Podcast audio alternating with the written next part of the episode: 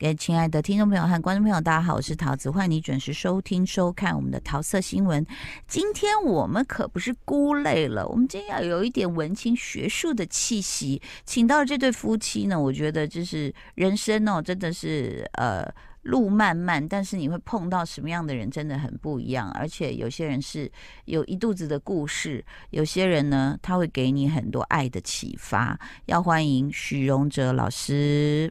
Hello，桃子姐，还有各位听众朋友，大家好，我是龙泽，许荣泽，还有李怡婷老师。Hello，桃子姐，还有听众朋友、观众朋友，大家好，我是李怡婷。这个这个怎么牵起的缘分很特别？为什么许荣泽老师？我好像是先读到你的小说，对不对？对，小说课是为什么啊？就是有一次你在一个直播节目里面介绍几本你喜欢的书啊，对对对，对，他、啊、那本书就是小说课，对。然后后来那个小说课的那个出版社天下文化才告诉我有这件事情。啊，对。对啊，所以就是我去买了你的书，对，其实是先买了我的书，所以我们其实本来是不认识的，不认识，对。然后后来就我就是觉得说。呃，有很多是想请教老师怎么写故事啊，什么什么，所以我就自己又很那个不要脸的寄了一本我自己写的书给老师，才发现啊，老师算是我的邻居，其实我们住的并不遥远。对对对。然后再来呢，就呃，后来全明星辩论会，我们一起当评审，那是一个非常惨痛的记忆。但是我觉得很有意思哦，这个待会我们再继续聊。后来呢，才这个很呃这个。呃，知道很惊喜的发现说，哎，许荣哲老师的另外一半其实是萨提尔，算是，呃，要怎么说？不能说是，诶，算是这个观念的引进的。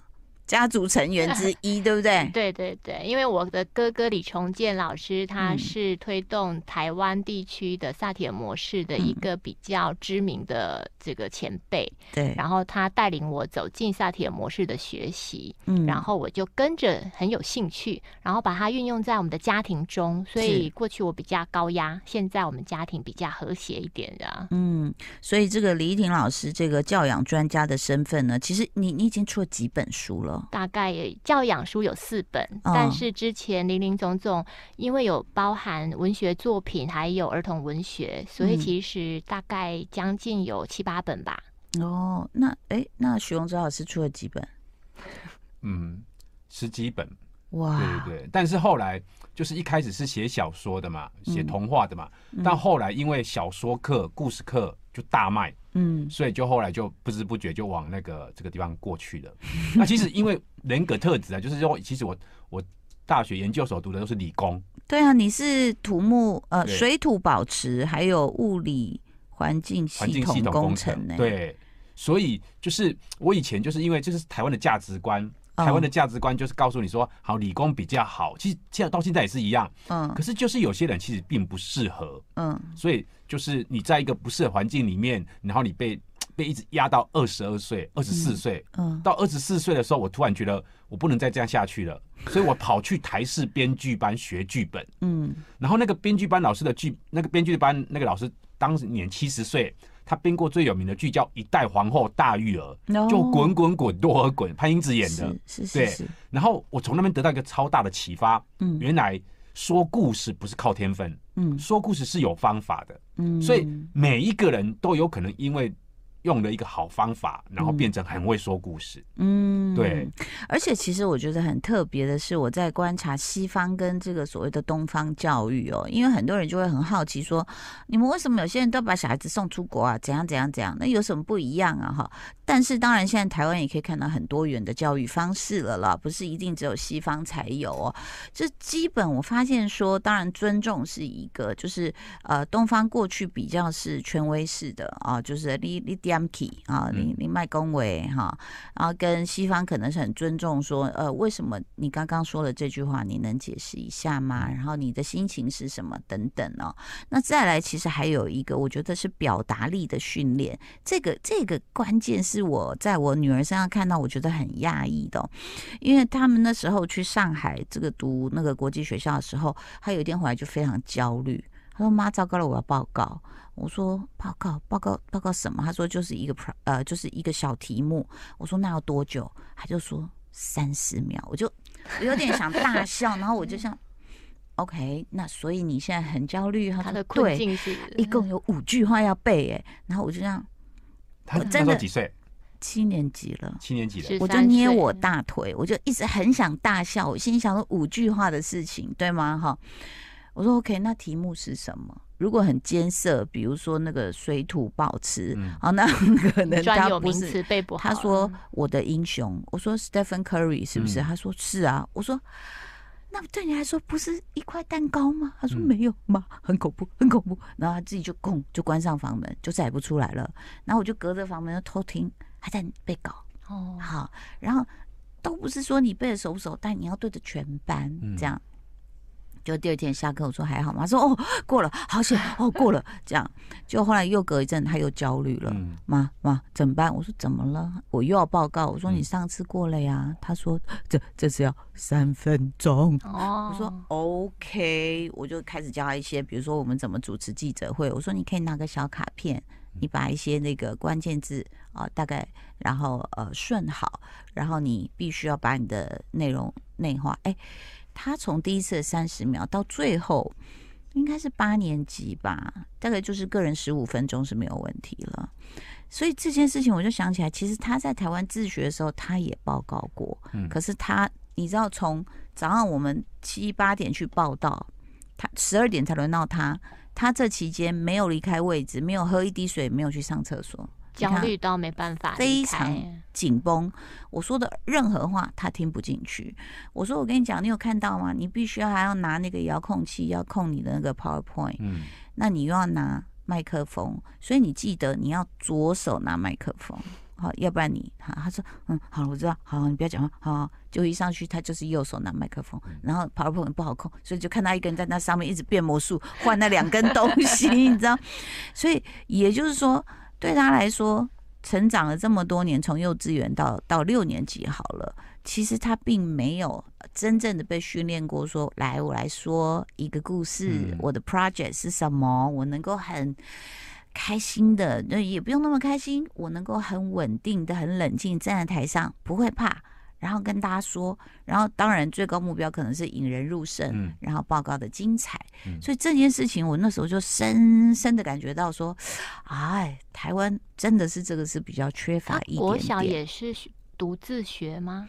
呃，国小有两年自学哦，然后有几年是康桥有、嗯、呃，那两年自学的时候，他是在呃。安坑打篮球，所以也有跟安坑的同学一起上课，这样。但是小孩们下课骂脏话是非常流利的，所以这个 就是我们今天可以讨论的事情太多了哦。今天为各位专访这对夫妻呢，是两个不同领域，但是又可以结合起来的专家哦，也是小说家，也是编剧，也是导演的徐荣哲，以及这个教养专家，也是呃教育专家。现在呃李李怡婷现在有这个我。刚看到是新店有一个，对，它叫新店炫星星自学团哦，然后我在里面担任阅读课老师。OK，所以这个很奇妙哦。请问一下，你们是怎么相识相恋在一起啊？这个太远了。你 我二十五岁的时候开始去学编剧，嗯，然后编剧编了一两年，其实没有任何的成果，嗯，所以就改去写小说，嗯，那。很奇妙，就是我写小说了之后就疯狂得奖，然后我们其实我第一个得奖就是跟李怡婷一起得奖的。啊，然后哦，就是他写他的，你写你的，对对对，但是我们不认识。哦。但那一次因为我得的是第一名，嗯，所以主办单位是不分名次，OK OK，但在我心中说他是第一名的，你看你看，虽然是不分名次，但叫我但叫我上去。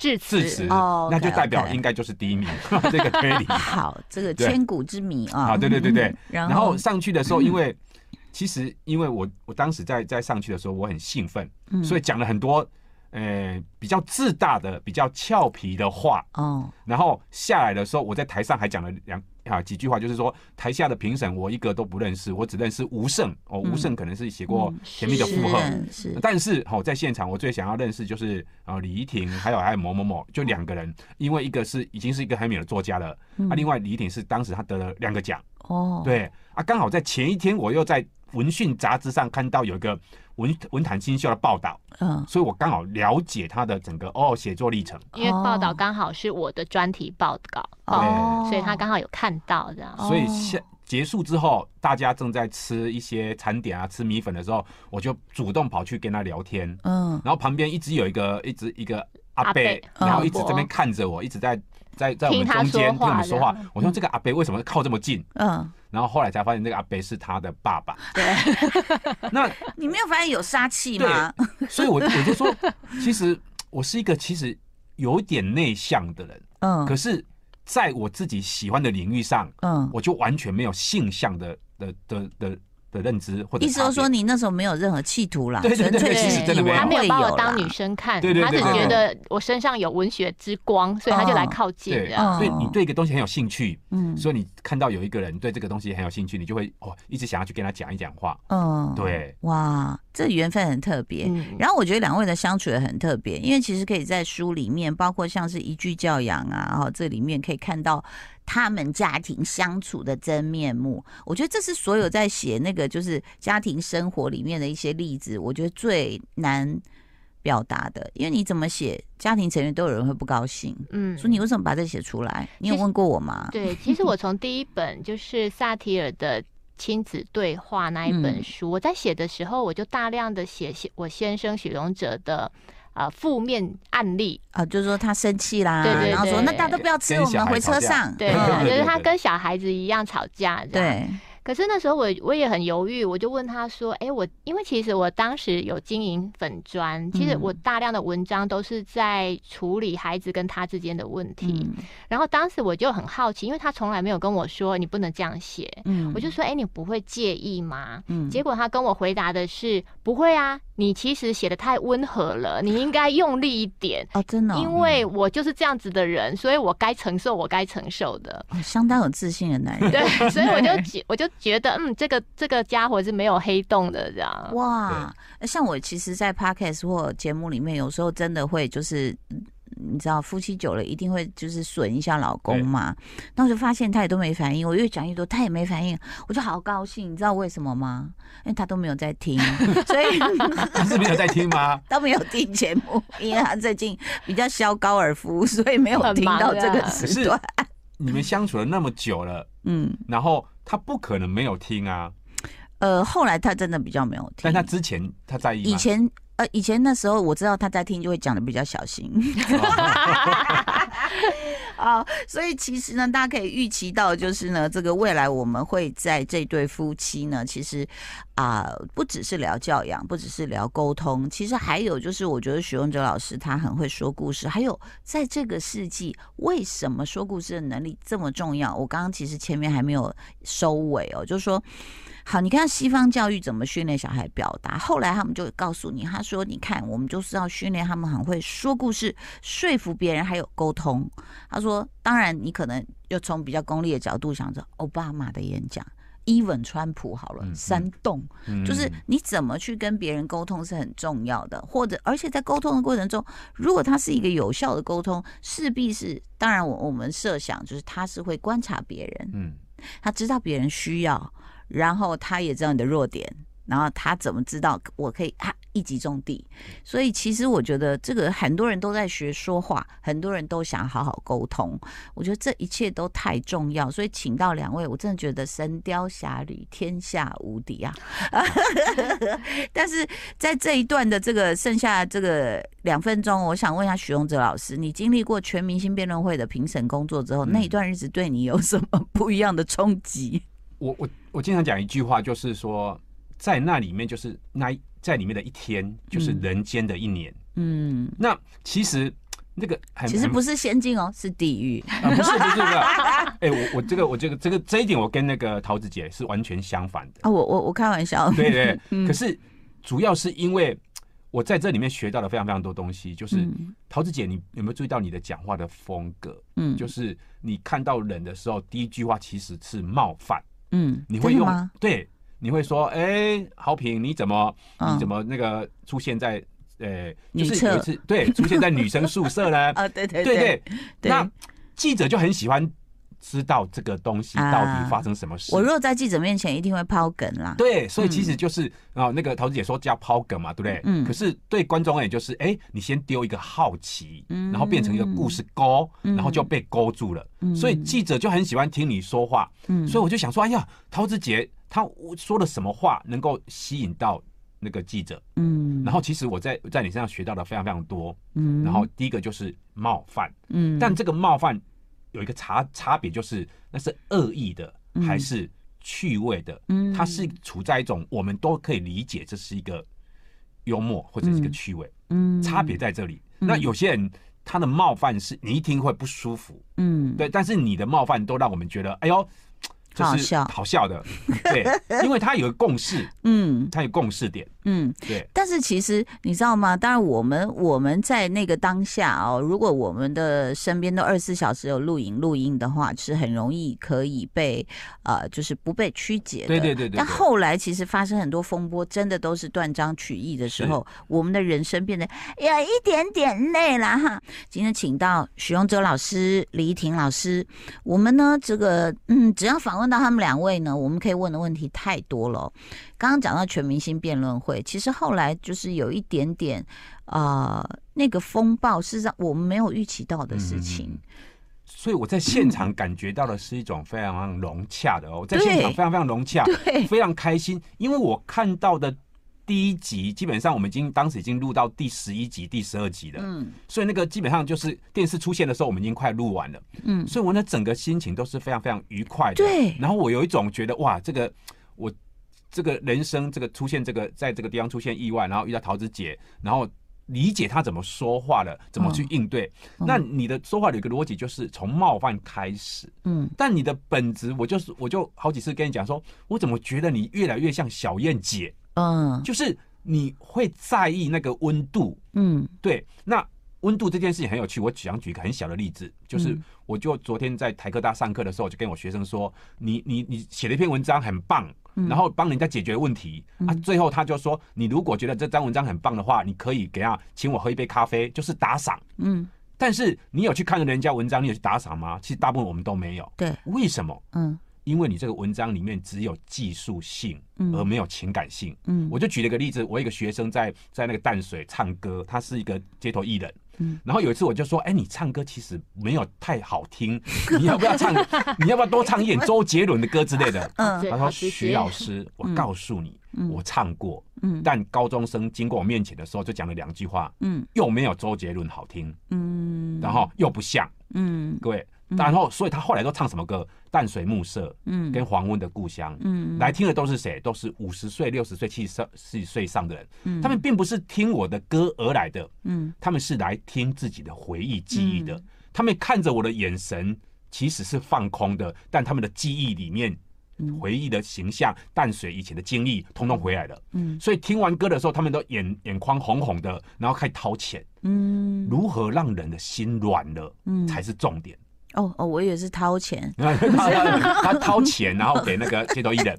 所以说故事这件事情，就是当人的心软了，嗯，下个步骤就会出现。嗯，所以全明星运动会有个有个麻烦点，就是哎，辩论，全明星辩论会有个麻烦，就是我们在辩论跟好好说话里面，嗯，打架了。嗯，观众有一个期待，观众其实可能有一个期待，就是辩论会。嗯，但我们又有一个期待，就是好好说话。对，所以。在剪接的时候，其实我我可以理解，制作单位也也在这里面被困住了。嗯，他会从那个听众里面的反应里面，嗯，越来越把它剪向了辩论会。嗯嗯嗯。那好好说话那一段，这个挤压的效果、对抗的效果出来，一讲好话就会马上撞一个辩论的概念上去，然后就打架了。嗯，所以我觉得其实到后来的发展，其实超出我们的预想，完全失控。对，但其实换个逻辑，其实我们应该理解，就是网络，就是桃子姐，你现在这个年纪，你看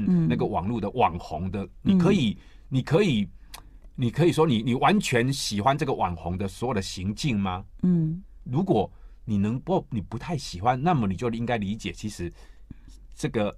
现在的观众就是完全就吃网红这个行为逻辑这一套，嗯嗯嗯，什么样争辩，什么样的言上，什么样的就是表面上跟台底私底下是不一样，而这个不一样反而可以变成流量。嗯，所以他们非常习习惯这一套的。嗯，所以我觉得这个这个撞击其实是是后来。我们没有意识到，完全没有意识到啊！而且呃，后面还会有观众说，你不敢淘汰贺龙是因为我们的压力吧？我心里就想，刚刚徐荣哲老师已经讲了，天哪，我们都已经才播第一集，我们都录完了，然后伊凡斯凯利也怀疑我、欸，哎。他说：“你是不是有考虑到你会被骂，所以你没有淘汰？”我说：“No，完全不是，完全是我有跳出来跟评审说，我觉得贺龙也很好啊，为什么一定要赛制要淘汰一个人，我们就淘汰他？我说我觉得他应该留下继续辩论，所以其实完全没有什么个人的一个喜恶，而且呃。”因为箭头不知道，总不能指向那个煽动的新闻，或是某电视台或制作人，他们可能不是每个人都认识，所以就全部指向我了。我就说啊，我没有那么崇高，我真的只有五分之一的分数在我手上而已。哎呀，这个太好玩的一个历程，不过也是人生的故事啊。所以我就我我常常跟就跟我太太说，其实。后来桃子姐被骂，其实我要负一半半的责任。嗯，还记得吗？就是最后他们两组分数很接近。嗯，但其实因为在最后一次的那个投票里面，我是把票投给杨生达。嗯，而你们全部都就觉得是是那个莫宰阳，嗯，比杨生达好。嗯，所以就只有我一个人反过来投给杨生达，分数高于莫宰阳。嗯，而那个。那个差别就差很大了，因为他们落差真的很低很低很低，嗯，低到只要有一个人跟别人行为不一样，他就会翻盘。好像是最后是零点零一还是一？所以我说。其实关键在杨声达，还有我我的那没有没有没有，你你真的不用出来扛。其实这这里面有很多的变化，都是我们没有料到的，好不好？这个这种量子力学也不是我们能解释啦。你可是我讲一下，我们每一次听荣泽老师回来聊这个节目，好，这也有很多的内幕八卦，我们下一集告诉大家，好吗？今天要非常谢谢徐荣泽老师，谢谢李婷老师，谢谢两位，拜拜。就爱点你 UFO 哎。